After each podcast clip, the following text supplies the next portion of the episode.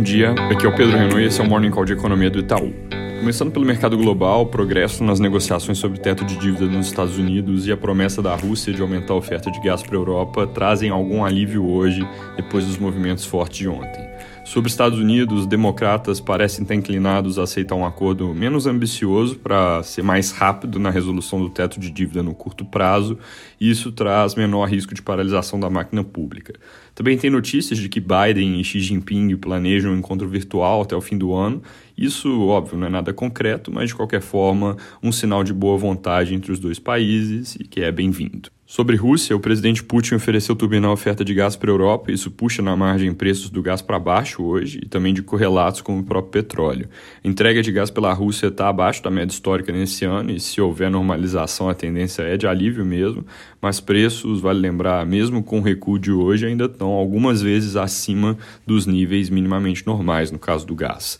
Hoje na Europa, destaque deve ser a ata da última reunião do ECB, onde deve aparecer uma discussão inicial sobre o futuro dos programas de compra de ativos por lá. Comentário rápido sobre China, eles ficaram meio fora do radar nos últimos dias porque estavam em feriado, mas mercados por lá reabrem de hoje para amanhã e provavelmente vão estar bem de olho em um discurso do presidente Xi sobre Taiwan que está marcado para esse fim de semana.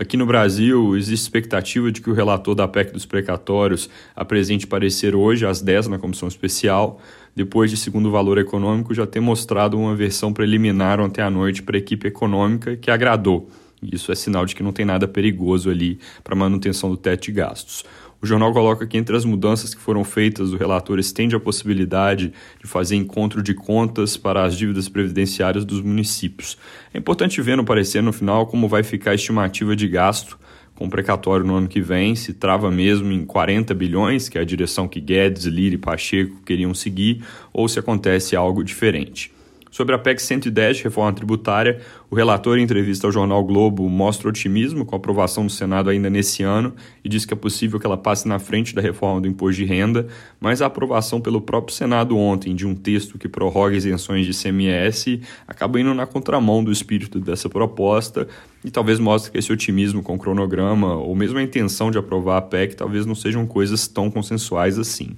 De fato, um dia depois que o parecer foi apresentado, as grandes cidades e empresas do setor de serviços já reagiram contra a PEC, cidades porque não querem abrir mão do ISS, serviços porque argumentam que vai haver aumento de carga. Com um calendário curto até o fim do ano, complicado ver a coisa sair do papel. Ainda na política, ontem democratas e PSL aprovaram a fusão que cria o maior partido do país, agora com mais de 500 prefeitos, 5 governadores, 8 senadores e 82 deputados federais, além de alguns nomes possíveis para candidato à presidência no ano que vem. Sobre dados, ontem vendas no varejo de agosto surpreenderam bastante para baixo, tiveram quedas ali de 3,1% no conceito restrito e 2,5% no ampliado, que é aquele que inclui veículos e material de construção, enquanto expectativas no geral eram para alta no primeiro caso e leve recuo no segundo, com vendas mais sensíveis à renda recuando mais do que vendas sensíveis a crédito no mês, o que atesta ali que a inflação está tendo um efeito negativo no poder de compra, enquanto a alta de juros, que pegaria mais nas coisas ligadas a crédito, ainda não parecem ter tanto efeito. E isso é algo natural, porque acontece com uma certa defasagem mesmo, o efeito do juro para crédito, mas de qualquer forma deve ir ficando mais claro nos últimos meses. Também saiu ontem a produção de veículos de setembro, reportada pela Anfávia, com a primeira alta de 2021, mas que não dá para dizer que é um início de tendência de melhora, porque a situação dos semicondutores, que é o gargalo dessa indústria, não deve se resolver antes de meados do ano que vem. Mesmo com a alta do mês, a produção ficou 21,3% abaixo dos níveis de agosto de 2020. É isso por hoje, bom dia.